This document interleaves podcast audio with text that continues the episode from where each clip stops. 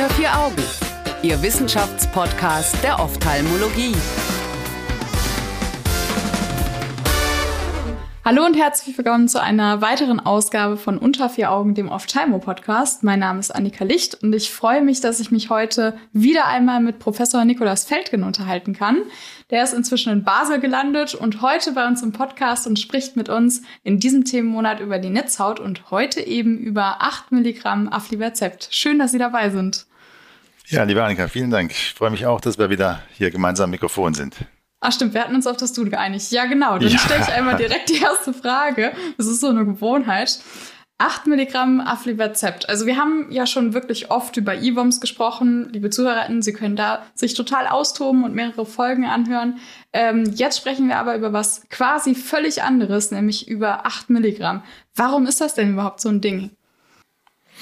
Also erstmal muss ich sagen, dass ich wahnsinnig froh bin, dass der Weg weitergeht, dass die ähm, Medikamentenhersteller neue Wege finden, uns immer mit weiteren Substanzen zu, zu versorgen, die dann mhm. auch längere Wirksamkeiten haben, längere ähm, Intervalle erlauben.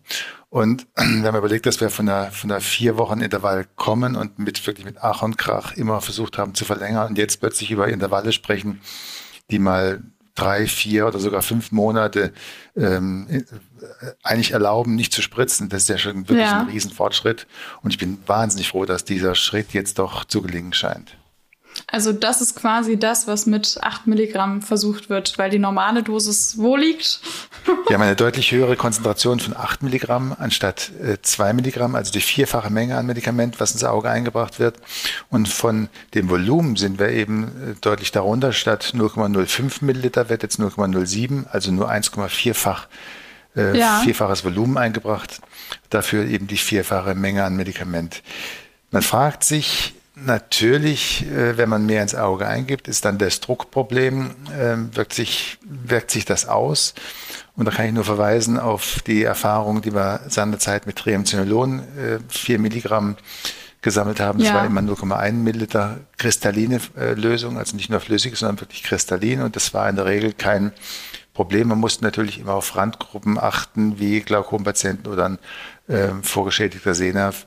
Das sind Situationen, die man dann besonders äh, begutachten muss oder auf, aufpassen muss. Aber eigentlich ist es kein relevantes Problem im Alltag. Dann beschäftigen wir uns aber jetzt erstmal mit dem Aufbau der Studie und was es für eine Studie ist, würde ich vorschlagen. Ja, also wir wollten über die Candela-Studie sprechen. Das ist eine Phase-2-Studie, mhm. ähm, wo die äh, Effektivität und ähm, von 8 Milligramm Aflibercept in Patienten mit einer neovaskulären AMD, also unserer typischen altersabhängigen Makuladegeneration mit einer MNV, mit einer, also die, wie man früher sagte, feuchte Makuladegeneration untersucht wurde. Und Phase 2 ist immer äh, so eine Studie noch vor der Zulassung, wo man einfach guckt, ob das Medikament, was man was man in, äh, bei ganz wenigen Patienten mal versucht hat, bei ein bisschen mehr Patienten äh, auch funktioniert, ob das äh, Effekte zeigt. Und ähm, man hat es verglichen ähm, quasi hausintern mit dem 2 Milligramm Aflibercept und es zeigte zwar bessere Ergebnisse, die waren aber äh, nicht in allen Punkten signifikant, ähm, sodass die ähm, Schlussfolgerung ist, dass ähm, der Autoren, dass in dieser Phase 2 Studie die, äh, das, das Signifikanzniveau nicht erreicht wurde, bei dem mhm. Unterschied 8 Milligramm versus 2 Milligramm, aber ähm, dass man ähm, im Grunde einen, einen besseren Trend gesehen hat und auch keine neuen Sicherheitssignale. Und das ist ein Thema, auf das wir unbedingt noch zu sprechen kommen müssen, ähm, weil das ja das Thema war, was uns die letzten Jahre eigentlich beschäftigt hat. Mit den Sicherheitssignalen, oder? Mm, genau, genau. Also wir, wir waren ja, das kann man auch nicht oft genug sagen, äh, wir waren ja wahnsinnig verwöhnt oder wahnsinnig glücklich, ähm, muss man schätzen, dass wir, dass wir mit dem, mit dem Bevacizumab, als es angefangen hat und man das einfach mal, zwei findige Augenärzte das einfach ins Auge gespritzt haben, wenn das passiert wäre, was in den letzten äh, Jahren bei einzelnen Medikamenten passiert ist, nämlich dass eine Vaskulitis entstanden ist oder gar eine Ablindung ja. oder wie auch immer, dann wäre das ganze Projekt Intravitrealinjektion erstmal gestorben. Und wir hatten so ein Glück, dass, Stimmt, wir, dass, dass, dass, dass nichts passiert ist und dass es vor allem auch gewirkt hat. Und, ja. und dann kamen ja die zugelassenen Medikamente, das Ranibizumab und das Aflibercept und ähm, die haben uns praktisch äh, wirklich, also kann ja unser Glück kaum fassen, wenn man überlegt, dass man, dass man früher einfach die Patienten wieder heimgeschickt hat. Das waren ja katastrophale Zustände. Und heute kann man ja. im Grunde jedem, jedem helfen, jedem was anbieten. Das ist doch, das löst mir immer, bei mir immer noch Glücksgefühle aus, muss ich sagen. Eigentlich schön, das mal im Zusammenhang mit einer IBOM-Therapie zu hören, weil meistens ja. hat man nur Patienten vor sich sitzen mit einem wahnsinnigen Behandlungsdruck, die total unglücklich sind. Und dann kommt man mit dem Satz um die Ecke, ja gut, früher konnten wir gar nichts machen. Aber es ja. stimmt. Ich habe es ja nicht mehr miterlebt. Das äh, muss ja. wirklich ziemlich frustrierend gewesen sein, die dann nach Hause zu schicken.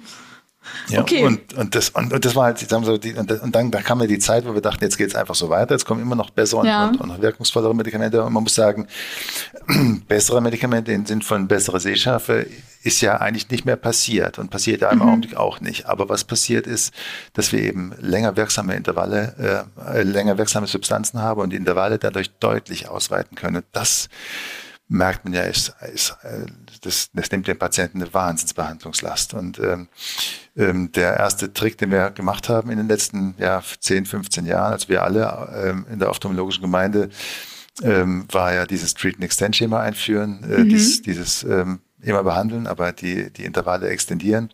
Das war schon mal äh, was, was, was die Patienten wirklich, äh, wie sagt man heute, abgeholt hat, weil sie ja. wussten, weil sie wussten, sie kriegen jedes Mal eine Spritze und sie, sie, wir konnten sie belohnen mit, mit größeren Abständen. Und jetzt haben mhm. wir nicht mhm. nur die Möglichkeit, über deutlich längere Abstände zu reden, sondern auch die Intervalle zwischen den Spritzen und den Kontrollen zu verlängern, nämlich von zwei auf vier Wochen. Das gab es vorher auch nicht. Und ähm, das sind, glaube ich, ja, vielleicht kleinere Fortschritte als die Einführung der der VGF-Inhibitoren an sich, aber es sind auf jeden Fall für die Patienten spürbare Fortschritte. Auf jeden Fall. Ein kleiner Fortschritt für die IBOM-Therapie, ein großer für die Patienten. ja, ähm, genau. Vielleicht würdest du es einmal ein bisschen konkreter machen. In welchen Abständen haben die hier in der Phase 2-Studie gespritzt und auch dann verglichen zwischen 2 Milligramm und 8 Milligramm? Mhm. Also es wird eine Aufsättigungstherapie gegeben mit drei mhm. monatlicher Dosierung und dann wurden zwei feste äh, Injektionen geplant nach 20 Wochen und ja. nach 32 Wochen. Und ähm, zwischenzeitlich wurde geschaut, also alle vier Wochen, das, was man immer so gemacht hat oder was wir eigentlich immer noch so machen, dass wir gerne alle vier Wochen schauen.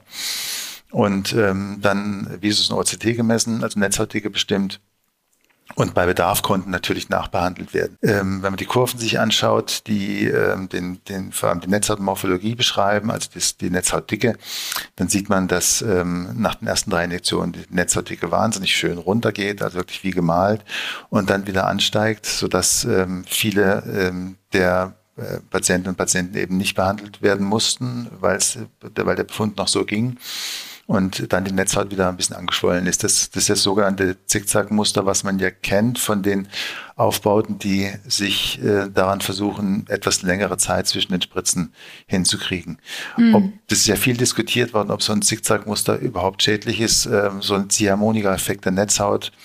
Ja. Ähm, das ist ähm, wahrscheinlich gar nicht so dramatisch, wie es, wie es ähm, am Anfang vermutet wurde. Ja. Und ähm, wenn man auch die Studien in, in heutiges, äh, in heutiges äh, Strategien übersetzt, muss man auch sagen, dass ja die wenigsten von uns mit wirklich ganz festen Abständen arbeiten, sondern die meisten arbeiten ja im Treat-and-Extend-Modus und damit können wir diese Zickzack-Muster im Großen und Ganzen vermeiden. Also selbst wenn die schädlich sein sollten, treten sie gar nicht mehr ähm, so auf. Aber ja, das war damals das große Thema, als Aflibercept 2 Milligramm zugelassen wurde, weil der Plan mhm. ja oder die Strategie, dass man eine acht Wochen fixes, fixes Intervall macht. Ähm, das, das wurde dann ganz, ganz viel diskutiert, aber ob das wirklich schädlich ist oder nicht, das weiß ja keiner. Ähm, also insofern kann man das beobachten, aber wie man es kommentiert, ähm, ist, glaube ich, hat ein bisschen an Dramatik verloren.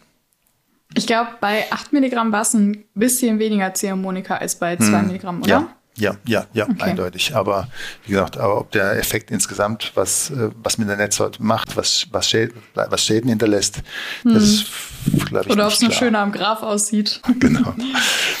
okay, aber auch viele haben zusätzliche Spritzen bekommen. 18 bis 25 Prozent waren es, glaube ich, die noch zusätzlich was gekriegt haben. Heißt das, es funktioniert hm. doch nicht so gut wie geplant, oder?